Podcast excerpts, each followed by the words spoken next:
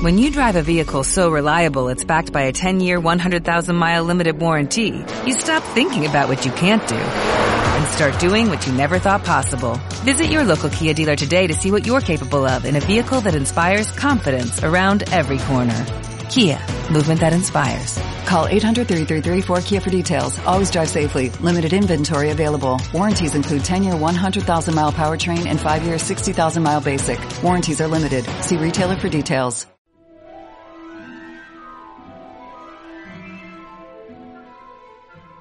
Capítulo 18. Lunático, colagusano, canuto y cornamenta. Era tan absurdo que les costó un rato comprender lo que había dicho. Luego Ron dijo lo mismo que Harry pensaba. ¡Están ustedes locos! ¡Absurdo! dijo Hermión con voz débil. Peter Pettigrew está muerto. Lo mató hace doce años.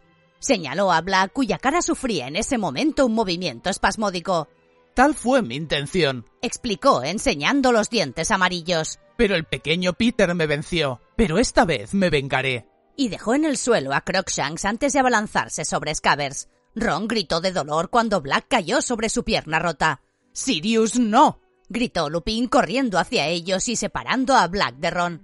Espera. No puedes hacerlo así. Tienen que comprender. Tenemos que explicárselo. Podemos explicárselo después. Gruñó Black intentando desprenderse de Lupin y dando un zarpazo al aire para atrapar a Scabbers, que gritaba como un cochinillo y arañaba a Ron en la cara y en el cuello tratando de escapar. Tienen derecho a saberlo. Todo. jadeó Lupin sujetando a Black. Es la mascota de Ron. Hay cosas que ni siquiera yo comprendo. Y Harry, tienes que explicarle la verdad a Harry Sirius. Black dejó de forcejear, aunque mantuvo los hundidos ojos fijos en Scabbers, a la que Ron protegía con sus manos arañadas, mordidas y manchadas de sangre. De acuerdo, pues, dijo Black sin apartar la mirada de la rata.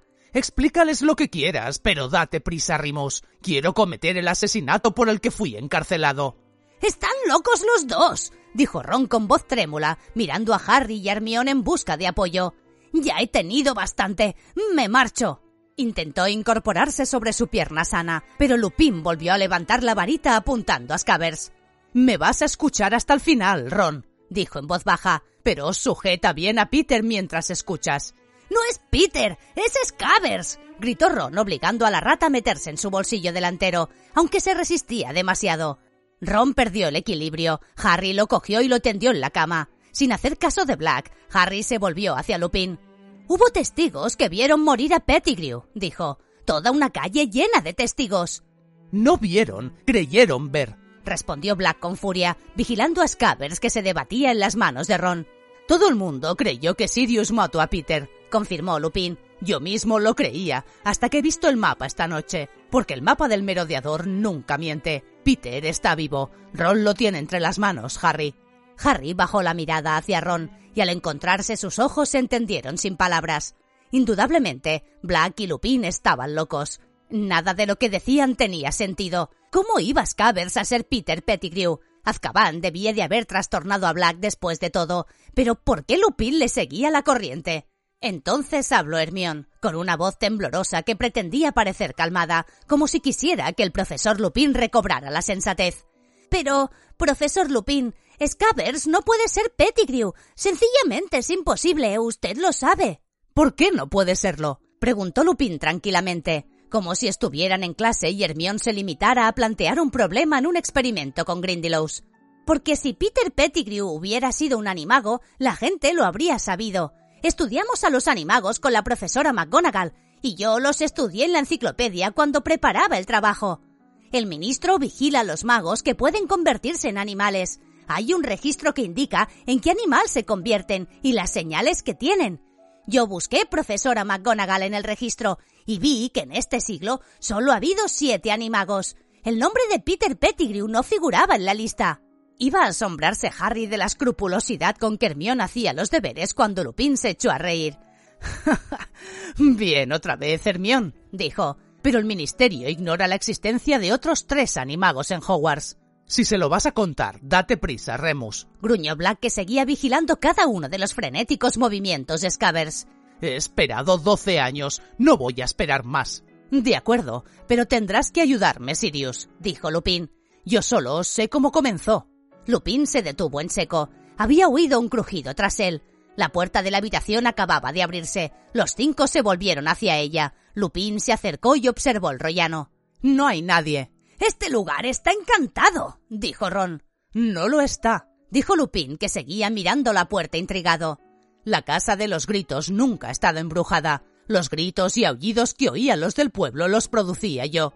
Se apartó el ceniciento pelo de los ojos, meditó un instante y añadió Con eso empezó todo, cuando me convertí en hombre lobo. Nada de esto habría sucedido si no me hubieran mordido, y si no hubiera sido yo tan temerario. Estaba tranquilo pero fatigado. Iba Ron a interrumpirle cuando Hermión, que observaba a Lupin muy atentamente, se llevó el dedo a la boca. ¡Chitón! Era muy pequeño cuando me mordieron, prosiguió Lupin. Mis padres lo intentaron todo, pero en aquellos días no había cura. La poción que me ha estado dando el profesor Snape es un descubrimiento muy reciente. Me vuelve inofensivo, ¿os dais cuenta? Si la tomo la semana anterior a la luna llena, conservo mi personalidad al transformarme. Me encojo en mi despacho convertido en un lobo inofensivo y aguardo a que la luna vuelva a menguar. Sin embargo, antes de que se descubriera la poción de matalobos, me convertía una vez al mes en un peligroso lobo adulto. Parecía imposible que pudiera venir a Hogwarts. No era probable que los padres quisieran que sus hijos estuvieran a mi merced, pero entonces Dumbledore llegó a director y se hizo cargo de mi problema. Dijo que mientras tomáramos ciertas precauciones, no habría motivo para que yo no acudiera a clase. Lupin suspiró y miró a Harry. Te dije hace meses que el sauce boxeador lo plantaron el año que llegué a Hogwarts. La verdad es que lo plantaron porque vine a Hogwarts. Esta casa. Lupin miró a su alrededor melancólicamente el túnel que conduce a ella. Se construyeron para que los usara yo. Una vez al mes me sacaban del castillo furtivamente y me traían a este lugar para que me transformara. El árbol se puso en la boca del túnel para que nadie se encontrara conmigo mientras yo fuera peligroso. Harry no sabía en qué pararía la historia, pero aún así escuchaba con gran interés. Lo único que se oía aparte de la voz de Lupin eran los chillidos asustados de Scabbers.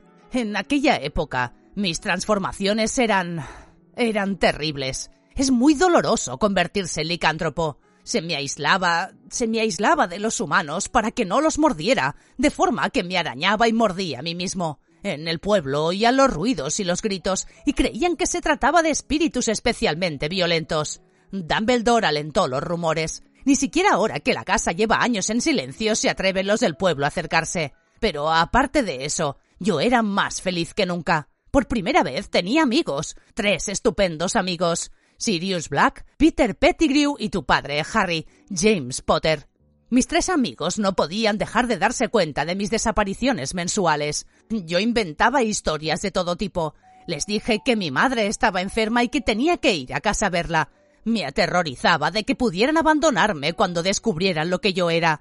Pero, al igual que tú, Hermión, averiguaron la verdad. Y no me abandonaron, por el contrario, convirtieron mis metamorfosis no solo en soportables, sino en los mejores momentos de mi vida. Se hicieron animagos. ¿Mi padre también? preguntó Harry atónito. Sí, claro, respondió Lupin. Les costó tres años averiguar cómo hacerlo. Tu padre y Sirius eran los alumnos más inteligentes del colegio y tuvieron suerte, porque la transformación en animago puede salir fatal. Es la razón por la que el Ministerio vigila estrechamente a los que lo intentan. Peter necesitaba toda la ayuda que pudiera obtener de James y Sirius. Finalmente, en quinto lo lograron. Cada cual tuvo la posibilidad de convertirse a voluntad en un animal diferente. ¿Pero en qué le benefició a usted eso? preguntó Hermión con perplejidad. No podían hacerme compañía como seres humanos, así que me la hacían como animales, explicó Lupin. Un licántropo solo es peligroso para las personas. Cada mes abandonaban a hurtadillas el castillo bajo la capa invisible de James. Potter, como era el más pequeño, podía deslizarse bajo las ramas del sauce y tocar el nudo que las deja inmóviles. Entonces pasaban por el túnel y se reunían conmigo. Bajo su influencia, yo me volvía menos peligroso. Mi cuerpo seguía siendo de lobo, pero mi mente parecía más humana mientras estaba con ellos. Date prisa, Remus. gritó Black, que seguía mirando a Scabbers con una horrible expresión de avidez. Ya llego, Sirius, ya llego. Bien, al transformarnos se nos abrían posibilidades emocionantes. Abandonábamos la casa de los gritos y vagábamos de noche por los terrenos del colegio y por el pueblo. Sirius y James se transformaban en animales tan grandes que eran capaces de tener a raya un licántropo. Dudo que ningún alumno de Hogwarts haya descubierto nunca tantas cosas sobre el colegio como nosotros. Y de esa manera llegamos a trazar el mapa del merodeador y lo firmamos con nuestros apodos. Sirius era Canuto, Peter Colagusano y James Cornamenta. ¡Qué animal! comenzó Harry, pero Hermione lo interrumpió. Aún así, era peligroso andar por ahí en la oscuridad con un licántropo. ¿Qué habría ocurrido si les hubiera dado esquinazo a los otros y mordido a alguien? Ay, ese es un pensamiento que aún me reconcome, respondió Lupin en tono de lamentación. Estuve a punto de hacerlo muchas veces. Luego nos reíamos. Éramos jóvenes e irreflexivos. Nos dejábamos llevar por nuestras ocurrencias. A menudo me sentía culpable por haber traicionado la confianza de Dumbledore. Me había admitido en Hogwarts cuando ningún otro director lo habría hecho, y no se imaginaba que yo estuviera rompiendo las normas que había establecido para mi propia seguridad y la de otros. Nunca supe que por mi culpa tres de mis compañeros se convirtieron ilegalmente en animagos pero olvidaba mis remordimientos cada vez que nos sentábamos a planear la aventura del mes siguiente. Y no he cambiado. Las facciones de Lupin se habían tensado y se le notaba en la voz que estaba disgustado consigo mismo. Todo este curso he estado pensando si debería decirle a Dumbledore que Sirius es un animago, pero no lo he hecho. ¿Por qué? Porque soy demasiado cobarde. Decírselo habría supuesto confesar que yo traicionaba su confianza mientras estaba en el colegio. Habría habría supuesto admitir que arrastraba a otros conmigo, y la confianza de Dumbledore ha sido muy importante para mí.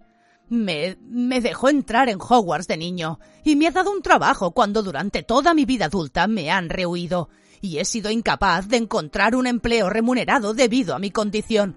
Y por eso supe que Sirius entraba en el colegio utilizando artes oscuras aprendidas de Voldemort, y de que su condición de animago no tenía nada que ver.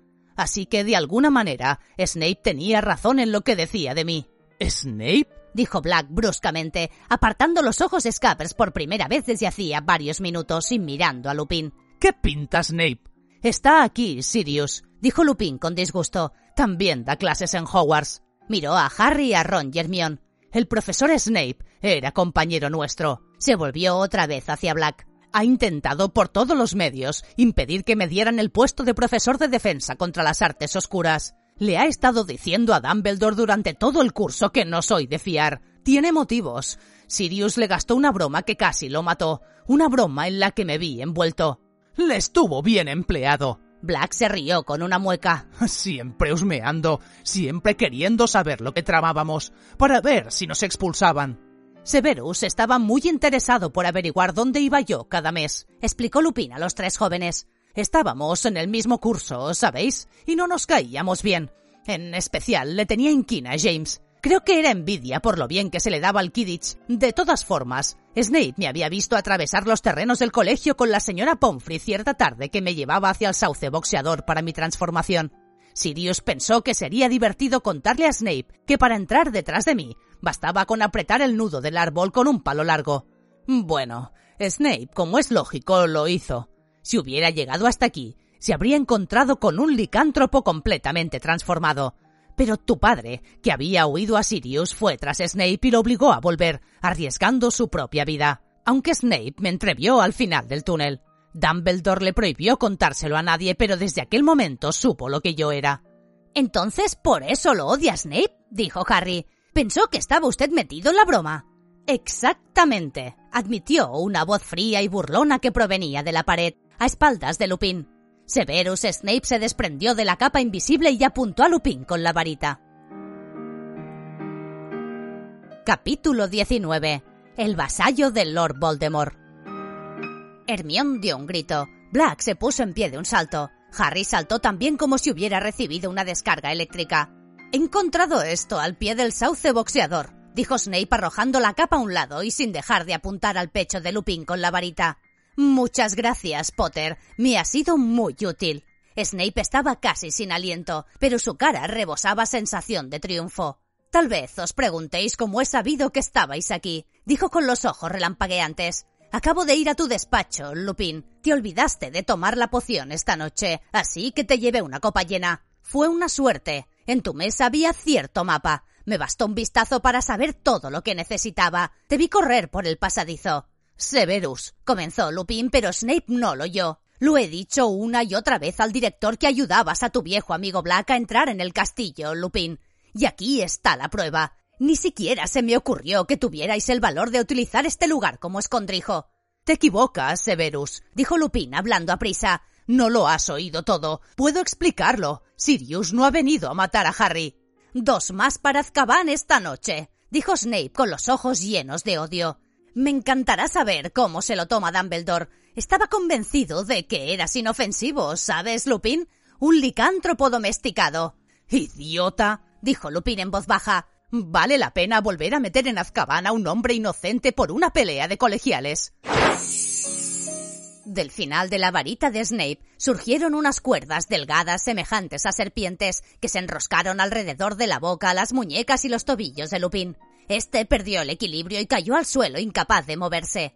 Con un rugido de rabia, Black se abalanzó sobre Snape, pero Snape apuntó directamente a sus ojos con la varita. Dame un motivo, susurró. Dame un motivo para hacerlo y te juro que lo haré. Black se detuvo en seco. Era imposible decir qué rostro irradiaba más odio. Harry se quedó paralizado sin saber qué hacer ni a quién creer. Dirigió una mirada a Ron y Hermione. Ron parecía tan confundido como él, intentando todavía retener a Scabbers. Hermione, sin embargo, dio hacia Snape un paso vacilante y dijo casi sin aliento: Pro profesor Snape, no, no perdería nada oyendo lo que tienen que decir, ¿no cree?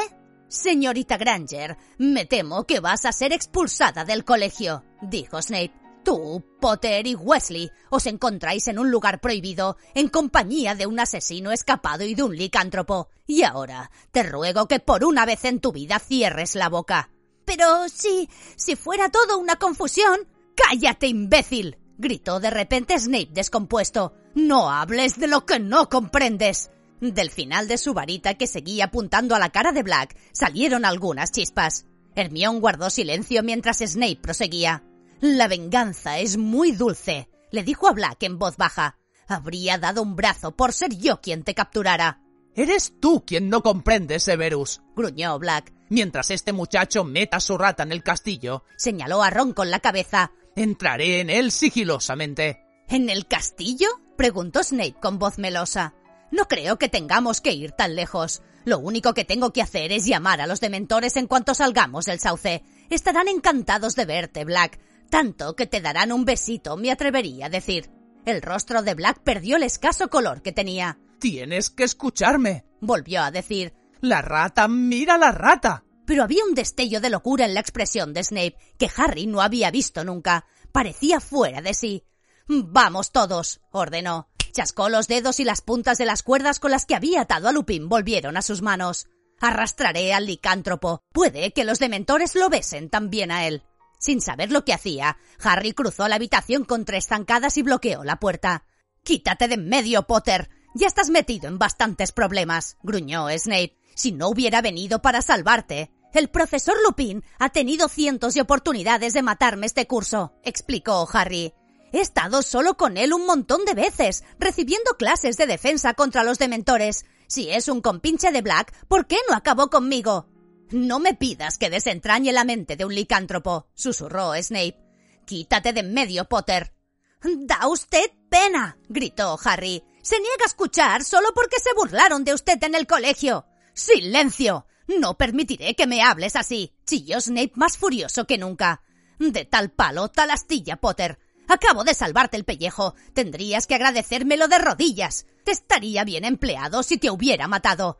Habrías muerto como tu padre demasiado arrogante para desconfiar de Black. Ahora, quítate de en medio o te quitaré yo. ¡Apártate, Potter! Harry se decidió en una fracción de segundo. Antes de que Snape pudiera dar un paso hacia él, había alzado la varita. ¡Expelliarmus! gritó. Pero la suya no fue la única voz que gritó. Una ráfaga de aire movió la puerta sobre sus goznes. Snape fue alzado en el aire y lanzado contra la pared. Luego resbaló hasta el suelo con un hilo de sangre que le brotaba de la cabeza. Estaba sin conocimiento. Harry miró a su alrededor. Ron y Hermione habían intentado desarmar a Snape en el mismo momento que él.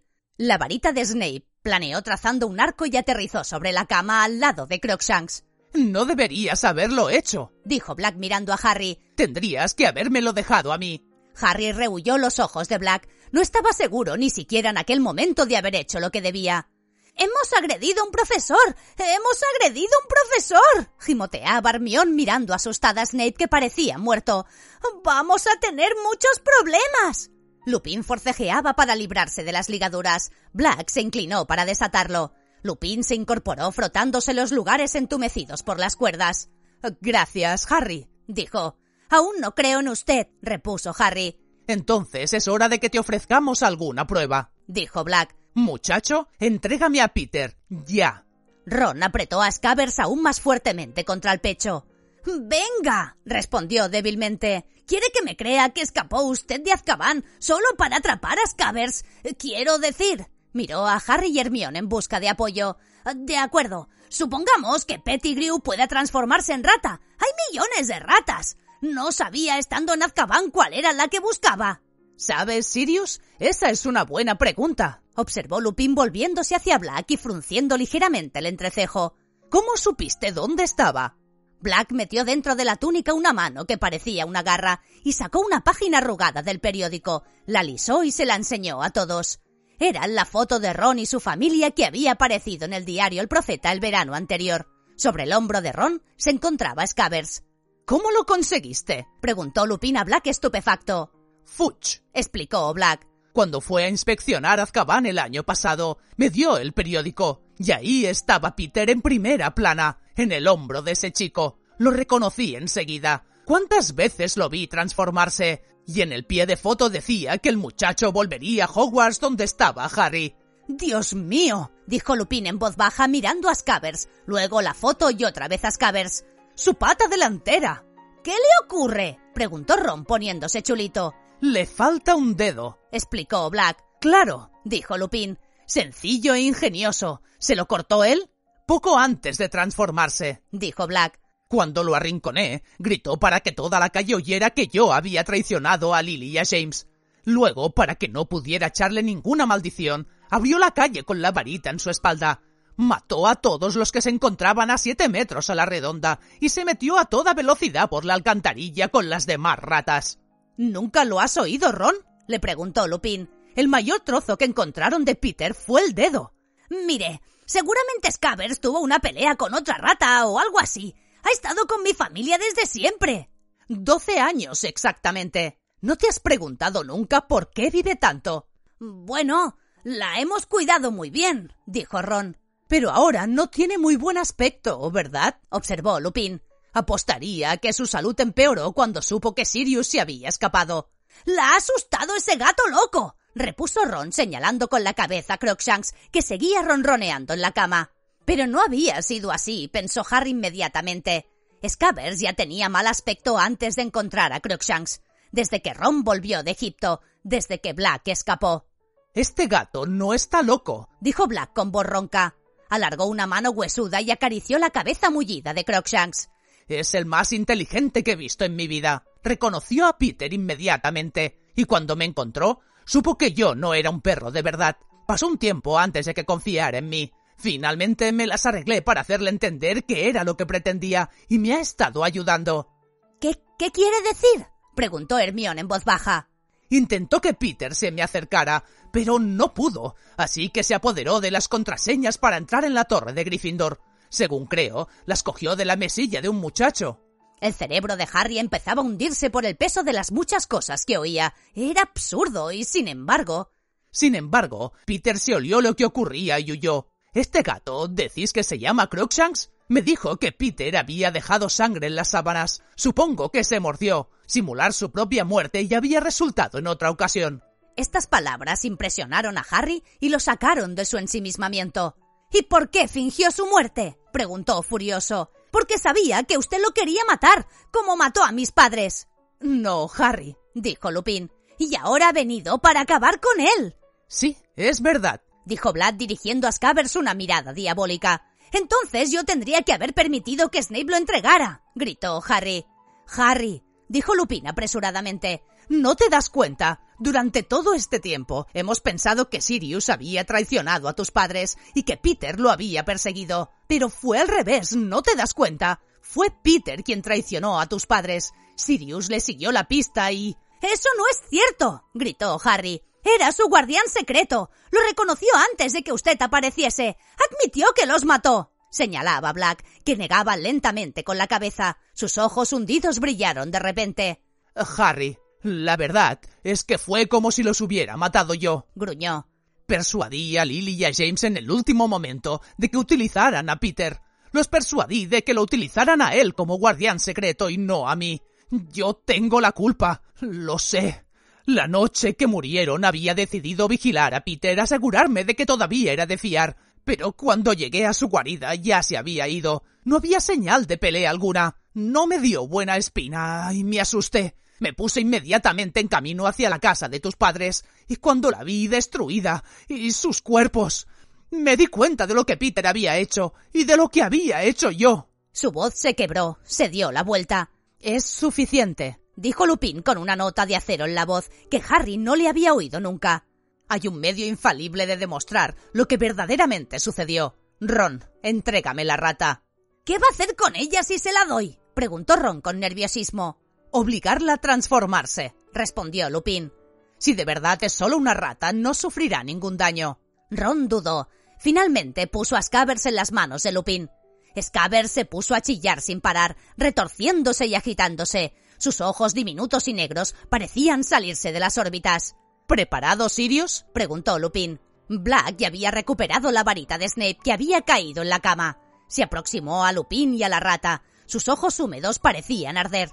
¿A la vez? preguntó en voz baja.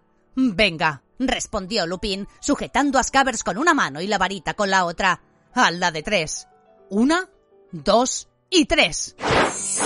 Un destello de luz azul y blanca salió de las dos varitas. Durante un momento, Scabbers se quedó petrificada en el aire, torcida en posición extraña. Ron gritó. La rata golpeó el suelo al caer. Hubo otro destello cegador y entonces fue como ver la película acelerada del crecimiento de un árbol. Una cabeza brotó del suelo, surgieron las piernas y los brazos. Al cabo de un instante, en el lugar de Scabbers se hallaba un hombre encogido y retorciéndose las manos.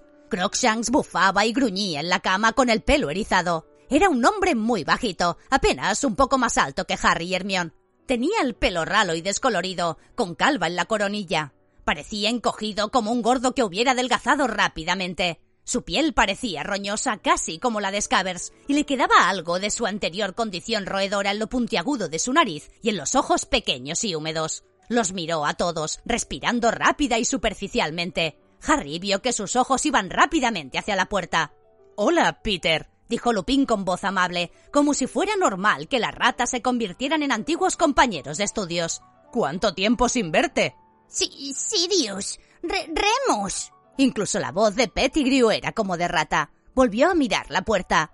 Amigos, queridos amigos. Black levantó el brazo de la varita, pero Lupin lo sujetó por la muñeca y le echó una mirada de advertencia. Entonces se volvió a Pettigrew con voz ligera y despreocupada. Acabamos de tener una pequeña charla, Peter, sobre lo que sucedió la noche en que murieron Lily y James.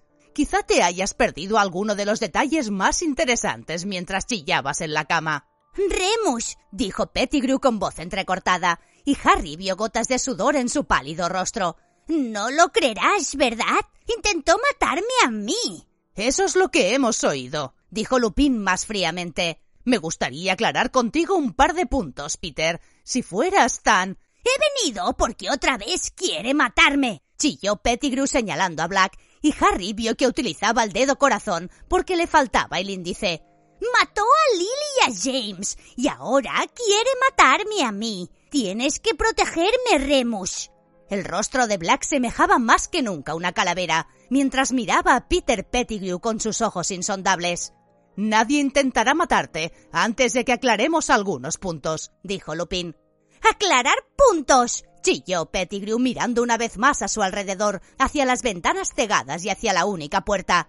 Sabía que me perseguiría, sabía que volvería a buscarme. He temido este momento durante doce años. ¿Sabías que Sirius escaparía de Azkaban cuando nadie lo había conseguido hasta ahora? preguntó Lupin frunciendo el entrecejo. Tiene poderes oscuros con los que los demás solo podemos soñar. Chilló Pettigrew con voz aguda. Como si no iba a salir de allí. Supongo que el que no debe ser nombrado le enseñó algunos trucos. Black comenzó a sacudirse con una risa triste y horrible que llenó la habitación. ¡Que Voldemort me enseñó trucos! dijo, y Peter Pettigrew retrocedió como si Black acabara de blandir un látigo en su dirección. ¿Qué te ocurre? ¿Te asustas al oír el nombre de tu antiguo amo? preguntó Black. No te culpo, Peter. Sus secuaces no están muy contentos de ti, ¿verdad? No sé. ¿Qué quieres decir, Sirius? murmuró Pettigrew respirando más a prisa aún. Todo su rostro brillaba de sudor. No te has estado ocultando durante doce años de mí, dijo Black. Te has estado ocultando de los viejos seguidores de Voldemort. En Azkaban no oí cosas. Todos piensan que si no estás muerto, deberías aclararles algunas dudas. Les he oído gritar en sueños todo tipo de cosas. Cosas como que el traidor les había traicionado. Voldemort acudió a la casa de los Potter por indicación tuya y allí conoció la derrota. Y no todos los seguidores de Voldemort han terminado en Azkaban, ¿verdad? Aún quedan muchos libres, esperando su oportunidad, fingiendo arrepentimiento. Si supieran que sigues vivo, no, no entiendo de qué hablas, dijo de nuevo Pettigrew, con voz más chillona que nunca. Se secó la cara con la manga y miró a Lupin. No creerás nada de eso, de esa locura. Tengo que admitir, Peter, que me cuesta comprender por qué un hombre inocente se pasa doce años convertido en rata, dijo Lupin impasible. Inocente, pero asustado, chilló Pettigrew. Si los seguidores de Voldemort me persiguen, es porque yo metí en Azkaban a uno de sus mejores hombres, el espía Sirius Black. El rostro de Black se contorsionó. ¿Cómo te atreves? gruñó, y su voz se asemejó de repente a la del perro enorme que había sido. ¿Yo espía de Voldemort? ¿Cuándo he husmeado yo a los que eran más fuertes y poderosos? Pero tú, Peter, no entiendo cómo no comprendí desde el primer momento que eras tú el espía. Siempre te gustó tener amigos corpulentos para que te protegieran, ¿verdad? Ese papel lo hicimos nosotros, Remus y yo, y James. Pettigrew volvió a secarse el rostro, le faltaba el aire. ¿Yo espía? Estás loco. No sé cómo puedes decir. Lily y James te nombraron guardián secreto solo porque yo se lo recomendé. Susurró Black con tanto odio que Pettigrew retrocedió. Pensé que era una idea perfecta, una trampa. Voldemort iría tras de mí. Nunca pensaría que los Potter utilizarían a alguien débil y mediocre como tú. Sin duda fue el mejor momento de tu miserable vida, cuando le dijiste a Voldemort que podías entregarle a los Potter. Pettigrew murmuraba cosas aturdido. Harry captó palabras como inverosímil y locura, pero no podía dejar de fijarse sobre todo en el color ceniciento de la cara de Pettigrew y en la forma en que seguía mirando las ventanas y la puerta. Profesor Lupin, dijo Hermión tímidamente. ¿Puedo decir algo? Oh, por supuesto, Hermión, dijo Lupin cortésmente. Pues bien, Scavers, quiero decir, este. este hombre, ha estado durmiendo en los dormitorios de Harry durante tres años. Si trabaja para quien usted sabe, ¿cómo es que nunca ha intentado hacerle daño? Eh, eso es, dijo Pettigrew con voz aguda, señalando a Hermión con su mano lisiada. Gracias. ¿Lo ves, Rimus? Nunca he hecho a Harry el más leve daño. ¿Por qué no se lo he hecho? Yo te diré por qué, dijo Black. Porque no harías nada por nadie si no te reportara un beneficio. Voldemort lleva doce años escondido. Dicen que está medio muerto. Tú no cometerías un asesinato delante de Albus Dumbledore por servir a una piltrafa de brujo que ha perdido todo su poder. ¿A que no? Tendrías que estar seguro de que él es más fuerte en el juego antes de volver a ponerte de su parte. ¿Para qué si no te alojaste en una familia de magos? Para poder estar informado, ¿verdad, Peter? Solo por si tu viejo protector recuperaba las fuerzas y volvía a ser conveniente estar con él. Pettigrew abrió y cerró la boca varias veces. Se había quedado sin habla. Eh, señor Black, eh, Sirius, preguntó tímidamente Hermión. A Black le sorprendió que lo interpelaran de esa manera y miró a Hermión fijamente, como si nadie se hubiera dirigido a él con tal respeto en los últimos años. Si no le importa que le pregunte, ¿cómo escapó usted de Azkaban? Si no empleó magia negra. Gracias, dijo Pettigrew asintiendo con la cabeza. Exacto. Eso es precisamente lo que yo. Pero Lupin lo silenció con una mirada. Black fruncía ligeramente el entrecejo con los ojos puestos en Hermión, pero no como si estuviera enfadado con ella. Más bien parecía meditar la respuesta. No sé cómo lo hice, respondió. Creo que la única razón por la que nunca perdí la cabeza es que sabía que era inocente.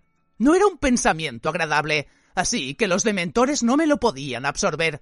Gracias a eso conservé la cordura y no olvidé quién era. Gracias a eso conservé mis poderes, así que cuando ya no pude aguantar más, me convertí en perro. Los dementores son ciegos, como sabéis. Se dirigen hacia la gente porque perciben sus emociones. Al convertirme en perro, notaron que mis sentimientos eran menos humanos, menos complejos, pero pensaron, claro, que estaba perdiendo la cabeza como todo el mundo, así que no se preocuparon. Pero yo me encontraba débil, muy débil, y no tenía esperanza de alejarlos sin una varita. Entonces vi a Peter en aquella foto. Comprendí que estaba en Hogwarts con Harry, en una situación perfecta para actuar si oía decir que el Señor de las Tinieblas recuperaba fuerzas. Pettigrew negó con la cabeza y movió la boca sin emitir sonido alguno, mirando a Black como hipnotizado.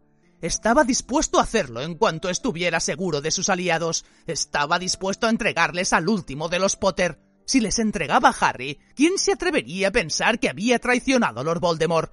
Lo recibirían con honores. Así que, ya veis, tenía que hacer algo. Yo era el único que sabía que Peter estaba vivo. Harry recordó lo que el padre de Ron le había dicho a su esposa. Los guardianes dicen que hacía tiempo que Black hablaba en sueños. Siempre decía las mismas palabras. Está en Hogwarts. Era como si alguien hubiera prendido una llama en mi cabeza y los dementores no podían apagarla. No era un pensamiento agradable, era. era una obsesión, pero me daba fuerzas, me aclaraba la mente. Por eso una noche, cuando abrieron la puerta para dejarme la comida, salí entre ellos en forma de perro. Les resultaba tan difícil percibir las emociones animales que se confundieron. Estaba delgado, muy delgado, lo bastante delgado para pasar a través de los barrotes. Nadé como un perro, viajé hacia el norte y me metí en Hogwarts con la forma de perro. He vivido en el bosque desde entonces, menos cuando iba a ver el partido de Kidditch, claro. Vuelas tan bien como tu padre, Harry. Miró al muchacho que esta vez no apartó la vista. Ay, creedme, añadió Black. Créeme, nunca traicioné a James y a Lily. Antes habría muerto. Y Harry lo creyó. Asintió con la cabeza con un nudo en la garganta. ¡No! Pettigrew se había arrodillado, como si el gesto de asentimiento de Harry hubiera sido su propia sentencia de muerte. Fue arrastrándose de rodillas, humillándose, con las manos unidas en actitud de rezo. Sirius, soy yo. Soy Peter, tu amigo. No, tú no. Black amagó un puntapié y Pettigrew retrocedió. Ya hay bastante suciedad en mi túnica sin que tú la toques. ¡Rimos! chilló Pettigrew volviéndose hacia Lupin, retorciéndose ante él, implorante. ¿Tú no lo crees? ¿No te habría contado Sirius que habían cambiado el plan? No, si creía que el espía era yo, Peter, dijo Lupin. Supongo que por eso no me lo contaste, Sirius, dijo Lupin despreocupadamente, mirándolo por encima de Pettigrew.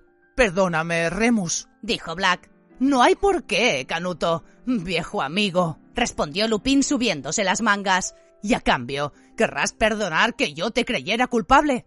Oh, por supuesto, respondió Black, y un asomo de sonrisa apareció en su demacrado rostro. También empezó a remangarse. ¿Lo matamos juntos? Creo que será lo mejor, dijo Lupin con tristeza. No lo haréis. No seréis capaces, dijo Pettigrew y se volvió hacia Ron arrastrándose. Ron, ¿no he sido un buen amigo? ¿Una buena mascota? No dejes que me maten, Ron. Estás de mi lado, ¿a que sí? Pero Ron miraba a Pettigrew con repugnancia. Te dejé dormir en mi cama. dijo. Buen muchacho, buen amo. Pettigrew siguió arrastrándose hacia Ron. No lo consentirás. Yo era tu rata. Fui una buena mascota. Si eras mejor como rata que como hombre, no tienes mucho de lo que alardear, dijo Black con voz ronca. Ron, palideciendo aún más a causa del dolor, alejó su pierna rota de Pettigrew. Pettigrew giró sobre sus rodillas, se echó hacia adelante, asió el borde de la túnica de Hermión. Dulce criatura, inteligente muchacha, no lo consentirás. Ayúdame. Hermión tiró de la túnica para soltarla de la presa de Pettigrew y retrocedió horrorizada. Pettigrew temblaba sin control y volvió lentamente la cabeza hacia Harry. Harry, Harry, qué parecido eres a tu padre, igual que él. ¿Cómo te atreves a hablar a Harry? bramó Black. ¿Cómo te atreves a mirarlo a la cara? ¿Cómo te atreves a mencionar a James delante de él? Harry, susurró Pettigrew, arrastrándose hacia él con las manos extendidas. Harry, James no habría consentido que me mataran. James habría comprendido, Harry. Habría sido clemente conmigo. Tanto Black como Lupin se dirigieron hacia él con paso firme. Lo cogieron por los hombros y lo tiraron de espaldas al suelo. Allí quedó, temblando de terror mirándolos fijamente. Vendiste a Lily y a James al Lord Voldemort, dijo Black, que también temblaba. ¿Lo niegas? Pettigrew rompió a llorar. Era lamentable verlo. Parecía un niño grande y calvo que se encogía de miedo en el suelo. Sirius, Sirius, ¿qué otra cosa podía ser? El señor de las tinieblas. Oh, no tienes ni idea. Tiene armas que no podéis imaginar. Estaba aterrado, Sirius. Yo nunca fui valiente como tú, como Remus o como James. Nunca quise que sucediera. El que no debe ser nombrado me obligó. No mientas. bramó Black. Ya habías estado pasando información durante un año antes de la muerte de Lily de James. Era su espía. Estaba tomando el poder en todas partes, dijo Pettigrew entrecortadamente. ¿Qué se ganaba enfrentándose a él? ¿Qué se ganaba enfrentándose al brujo más malvado de la historia? preguntó Black furioso. Solo vidas inocentes, Peter. No lo comprendes, gimió Pettigrew. Me habría matado Sirius. Entonces deberías haber muerto, bramó Black. Mejor morir que traicionar a tus amigos. Todos habríamos preferido la muerte a traicionarte a ti. Black y Lupin se mantenían uno al lado del otro con las varitas levantadas. Tendrías que haberte dado cuenta, dijo Lupin en voz baja, que si Voldemort no te mataba, lo haríamos nosotros. Adiós, Peter. Hermión se cubrió el rostro con las manos y se volvió hacia la pared. ¡No! gritó Harry. Se adelantó corriendo y se puso entre Pettigrew y las varitas. No podéis matarlo, dijo sin aliento. No podéis. Tanto Black como Lupin se quedaron de piedra. Harry, esta limaña es la causa de que no tengas padres, gruñó Black. Este ser repugnante te habría visto morir a ti también sin mover ni un dedo. Ya lo has oído. Su propia piel maloliente significaba más para él que toda tu familia. Lo sé, jadeó Harry. Lo llevaremos al castillo, lo entregaremos a los dementores. Puede ir a Azkaban, pero no lo matéis. ¡Harry! exclamó Pettigrew entrecortadamente y rodeó las rodillas de Harry con los brazos. Tú, gracias. Es más de lo que merezco. Gracias. Suéltame, dijo Harry apartando las manos de Pettigrew con asco. No lo hago por ti. Lo hago porque creo que mi padre no habría deseado que sus mejores amigos se convirtieran en asesinos por culpa tuya. Nadie se movió ni dijo nada salvo Pettigrew, que jadeaba con la mano crispada en el pecho. Black y Lupin se miraron y bajaron las varitas a la vez. Tú eres la única persona que tiene derecho a decidir, Harry, dijo Black. Pero piensa, piensa en lo que hizo. Que vaya Azkaban, repitió Harry. Si alguien merece ese lugar, es él. Pettigrew seguía jadeante detrás de él. De acuerdo, dijo Lupin. Hazte a un lado, Harry. Harry dudó. Voy a atarlo, añadió Lupin. Nada más, te lo juro. Harry se quitó de en medio. Esta vez fue de la varita de Lupin de la que salieron disparadas las cuerdas, y al cabo de un instante, Pettigrew se retorcía en el suelo atado y amordazado. Pero si te transformas, Peter, gruñó Black apuntando a Pettigrew con su varita. Te mataremos. ¿Estás de acuerdo, Harry? Harry bajó la vista para observar la lastimosa figura y asintió de forma que lo viera Pettigrew. De acuerdo, dijo de repente Lupin como cerrando un trato. Ron, no sé arreglar huesos como la señora Pomfrey, pero creo que lo mejor será que te entablillemos la pierna hasta que te podamos dejar en la enfermería. Se acercó a Ron a prisa, se inclinó, le golpeó en la pierna con la varita y murmuró Férula. Unas vendas rodearon la pierna de Ron y se la ataron a una tablilla. Lupin lo ayudó a ponerse en pie. Ron se apoyó con cuidado en la pierna y no hizo ni un gesto de dolor. Oh, mejor, dijo. Gracias.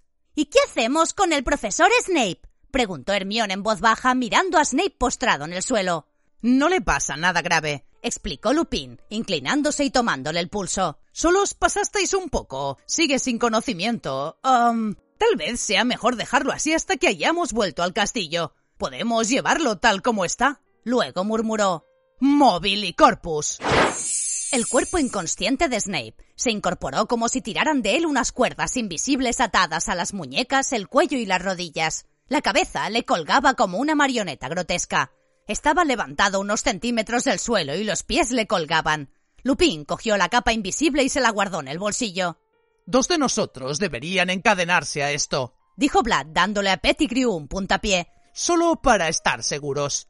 Yo lo haré, se ofreció Lupin. Y yo, dijo Ron con furia y cojeando.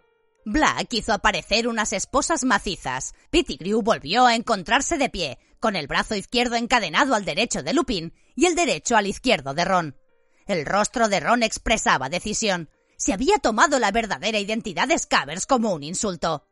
Crookshank saltó ágilmente de la cama y se puso el primero con la cola alegremente levantada. Capítulo 20.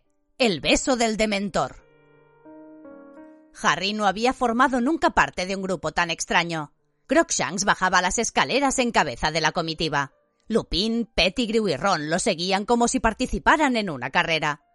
Detrás iba el profesor Snape, flotando de manera fantasmal, tocando cada peldaño con los dedos de los pies y sostenido en el aire por su propia varita, con la que Sirius le apuntaba. Harry y Hermione cerraban la marcha. Fue difícil volver a entrar en el túnel. Lupin, Pettigrew y Ron tuvieron que ladearse para conseguirlo. Lupin seguía apuntando a Pettigrew con su varita. Harry los veía avanzar de lado poco a poco en hilera. Crookshank seguía en cabeza. Harry iba inmediatamente detrás de Sirius, que continuaba dirigiendo a Snape con la varita. Este, de vez en cuando, se golpeaba la cabeza en el techo, y Harry tuvo la impresión de que Sirius no hacía nada por evitarlo. ¿Sabes lo que significa entregar a Pettigrew? Le dijo Sirius a Harry bruscamente mientras avanzaban por el túnel. Que tú quedarás libre, respondió Harry. Sí, dijo Sirius. No sé si te lo ha dicho alguien, pero yo también soy tu padrino. Eh, sí, ya lo sabía, respondió Harry. Bueno, tus padres me nombraron tutor tuyo, le dijo Sirius solemnemente, por si le sucedía algo a ellos. Harry esperó. Quería decir Sirius lo que él se imaginaba. Por supuesto, prosiguió Black. Comprendo que prefieras seguir con tus tíos, pero medítalo. Cuando mi nombre quede limpio, si quisieras cambiar de casa. A Harry se le encogió el estómago. ¿Qué? ¿Vivir contigo? preguntó golpeándose accidentalmente la cabeza contra una piedra que sobresalía del techo. ¿Abandonar a los Darsley? Eh, claro, eh, ya me imaginaba que no querrías, dijo inmediatamente Sirius. Lo comprendo. Solo pensaba que. ¿Pero qué dices? exclamó Harry con una voz tan chirriante como la de Sirius. Por supuesto que quiero abandonar a los Darsley. ¿Tienes casa? ¿Cuándo me puedo mudar? Sirius se volvió hacia él. La cabeza de Snape rascó el techo, pero a Sirius no le importó. ¿Quieres? ¿Lo dices en serio? Oh, sí, muy en serio. En el rostro demacrado de Sirius se dibujó la primera sonrisa auténtica que Harry había visto en él. La diferencia era asombrosa, como si una persona diez años más joven se perfilase bajo la máscara del consumido. Durante un momento se pudo reconocer en él al hombre que sonreía en la boda de los padres de Harry. No volvieron a hablar hasta que llegaron al final del túnel. Crookshank salió el primero disparado. Evidentemente había apretado con la zarpa el nudo del tronco, porque Lupin, Pettigrew y Ron salieron sin que se produjera ningún rumor de ramas enfurecidas. Sirius hizo salir a Snape por el agujero y luego se detuvo para ceder el paso a Harry y Hermione. No quedó nadie dentro. Los terrenos estaban muy oscuros. La única luz venía de las ventanas distantes del castillo. Sin decir una palabra, emprendieron el camino. Pettigrew seguía jadeando y gimiendo de vez en cuando. A Harry le zumbaba la cabeza. Iba a dejar a los Darsley. Iba a vivir con Sirius Black, el mejor amigo de sus padres. Estaba aturdido. Cuando dijera a los Darsley que se iba a vivir con el presidiario que habían visto en la tele? Un paso en falso, Peter, y... dijo Lupin delante de ellos amenazador, apuntando con la varita al pecho de Pettigrew. Atravesaron los terrenos del colegio en silencio con pesadez. Las luces del castillo se dilataban poco a poco. Snape seguía inconsciente, fantasmalmente transportado por Sirius, la barbilla rebotándole en el pecho. Y entonces una nube se desplazó, de repente aparecieron en el suelo unas sombras oscuras. La luz de la luna caía sobre el grupo. Snape tropezó con Lupin, Pettigrew y Ron, que se habían detenido de repente. Sirius se quedó inmóvil. Con un brazo indicó a Harry y Hermione que no avanzaran. Harry vio la silueta de Lupin, se puso rígido y empezó a temblar. ¡Dios mío! dijo Hermión con voz entrecortada. No, no se ha tomado la poción esta noche. Es peligroso. ¡Corred! gritó Sirius. ¡Corred! ¡Ya! Pero Harry no podía correr. Ron estaba encadenado a Pettigrew y a Lupin. Saltó hacia adelante, pero Sirius lo agarró por el pecho y lo echó hacia atrás. Dejádmelo a mí. ¡Corred! Oyeron un terrible gruñido. La cabeza de Lupin se alargaba igual que su cuerpo. Los hombros le sobresalían. El pelo le brotaba en el rostro y las manos, que se retorcían hasta convertirse en garras. A Crookshank se le volvió a erizar el pelo y retrocedió. Mientras el licántropo retrocedía abriendo y cerrando las fauces, Sirius desapareció del lado de Harry. Se había transformado. El perro grande como un oso saltó hacia adelante. Cuando el licántropo se liberó de las esposas que lo sujetaban, el perro lo atrapó por el cuello y lo arrastró hacia atrás, alejándolo de Ron y de Pettigrew. Estaban enzarzados, mandíbula con mandíbula, rasgándose el uno al otro con las zarpas. Harry se quedó como hipnotizado. Estaba demasiado atento a la batalla para darse cuenta de nada más. Fue el grito de Hermión lo que lo alertó. Pettigrew había saltado para coger la varita caída de Lupin. Ron, inestable a causa de la pierna vendada, se desplomó en el suelo. Se oyó un estallido, se vio un relámpago y Ron quedó inmóvil en tierra. Otro estallido. Crookshank saltó por el aire y volvió a caer al suelo. ¡Expeliarimus! exclamó Harry, apuntando a Pettigrew con su varita. La varita de Lupin salió volando y se perdió de vista. ¡Quédate donde estás! gritó Harry mientras corría. Demasiado tarde. Pettigrew también se había transformado. Harry vio su cola pelona azotar el antebrazo de Ron a través de las esposas y lo oyó huir a toda prisa por la hierba. Oyeron un aullido y un gruñido sordo. Al volverse, Harry vio al hombre lobo adelantándose en el bosque a la carrera. Sirius ha escapado. Pettigrew se ha transformado. gritó Harry. Sirius sangraba, tenía heridas en el hocico y en la espalda, pero al oír las palabras de Harry, volvió a salir velozmente, y al cabo de un instante, el rumor de sus patas se perdió. Harry y Hermión se acercaron a prisa a Ron. ¿Qué le ha hecho? preguntó Hermión. Ron tenía los ojos entornados, la boca abierta. Estaba vivo, oían su respiración, pero no parecía reconocerlos. Oh, no sé. Harry miró desesperado a su alrededor. Black y Lupin habían desaparecido. No había nadie cerca salvo Snape, que seguía flotando en el aire inconsciente. Será mejor que los llevemos al castillo y se lo digamos a alguien, dijo Harry apartándose el pelo de los ojos y tratando de pensar. Oh, vamos. Oyeron un aullido que venía de la oscuridad. Un perro dolorido. Sirius, murmuró Harry mirando hacia la negrura. Tuvo un momento de indecisión, pero no podían hacer nada por Ron en aquel momento, y a juzgar por sus gemidos, Black se hallaba en apuros. Harry echó a correr seguido por Hermión. El aullido parecía proceder de los alrededores del lago. Corrieron en aquella dirección, y Harry notó un frío intenso sin darse cuenta de lo que podía suponer. El aullido se detuvo. Al llegar al lago, vieron por qué. Sirius había vuelto a transformarse en hombre. Estaba en cuclillas con las manos en la cabeza. ¡No! gemía. ¡No! ¡No, por favor! Y entonces los vio Harry. Eran los dementores. Al menos cien. Y se acercaban a ellos como una masa negra. Se dio la vuelta. Aquel frío ya conocido penetró en su interior y la niebla empezó a oscurecerle la visión. Por cada lado surgían de la oscuridad más y más dementores. Los estaban rodeando. Hermión, piensa en algo alegre. gritó Harry levantando la varita y parpadeando con rapidez para aclararse la visión, sacudiendo la cabeza para alejar el débil grito que había empezado a oír por dentro. Voy a vivir con mi padrino. Voy a dejar a los Darsley.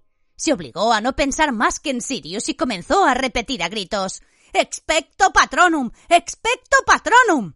Black se estremeció, rodó por el suelo y se quedó inmóvil, pálido como la muerte.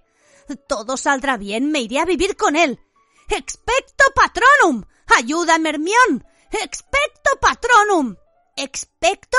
susurró Hermión. ¿Expecto? ¿Expecto? Pero no era capaz. Los dementores se aproximaban y ya estaban a tres metros escasos de ellos. Formaban una sólida barrera en torno a Harry y Hermión, y seguían acercándose. ¡Expecto patronum! gritó Harry intentando rechazar los gritos de sus oídos. ¡Expecto patronum! Un delgado hilo de plata salió de su varita y bailoteó delante de él como si fuera niebla. En ese instante, Harry notó que Hermión se desmayaba a su lado. Estaba solo, completamente solo. ¡Expecto! ¡Expecto patronum! Harry sintió que sus rodillas golpeaban la hierba fría. La niebla le nublaba los ojos. Haciendo un enorme esfuerzo intentó recordar. Sirius era inocente, inocente. Todo saldrá bien. Voy a vivir con él. Expecto patronum. dijo entrecortadamente. A la débil luz de su informe patronus vio detenerse un dementor muy cerca de él. No podía atravesar la niebla plateada que Harry había hecho aparecer, pero sacaba por debajo de la capa una mano viscosa y pútrida. Hizo un ademán como para apartar el patronus. No, no. exclamó Harry entrecortadamente. Es inocente. Expecto patronum. Sentía sus miradas y oía su ruidosa respiración como un viento demoníaco. El dementor más cercano parecía haberse fijado en él. Levantó sus dos manos putrefactas y se bajó la capucha. En el lugar de los ojos había una membrana escamosa y gris que se extendía por las cuencas, pero tenía boca, un agujero informe que aspiraba el aire con un estertor de muerte. Un terror de muerte se apoderó de Harry, impidiéndole moverse y hablar. Su patronus tembló y desapareció. La niebla blanca lo cegaba. Tenía que luchar. Expecto patronum. No podía ver. A lo lejos oyó un grito conocido. Expecto patronum. Palpó en la niebla en busca de Sirius y encontró su brazo. No se lo llevarían. Pero de repente, un par de manos fuertes y frías rodearon el cuello de Harry. Lo obligaron a levantar el rostro. Sintió su aliento. Iban a eliminarlo primero a él. Sintió su aliento corrupto. Su madre le gritaba en los oídos. Sería lo último que oyera en la vida.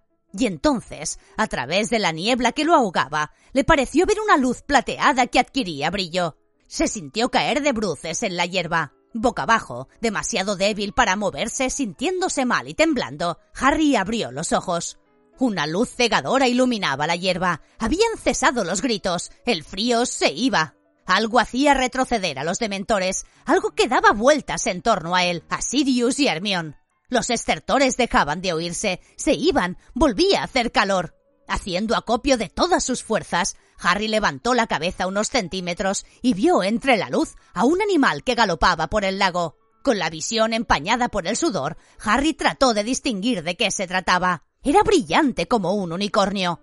Haciendo un esfuerzo por conservar el sentido, Harry lo vio detenerse al llegar a la orilla. Durante un instante vio también junto al brillo a alguien que daba la bienvenida al animal y levantaba la mano para acariciarlo. Alguien que le resultaba familiar, pero no podía ser. Harry no lo entendía, no podía pensar en nada. Sus últimas fuerzas lo abandonaron y al desmayarse dio con la cabeza en el suelo.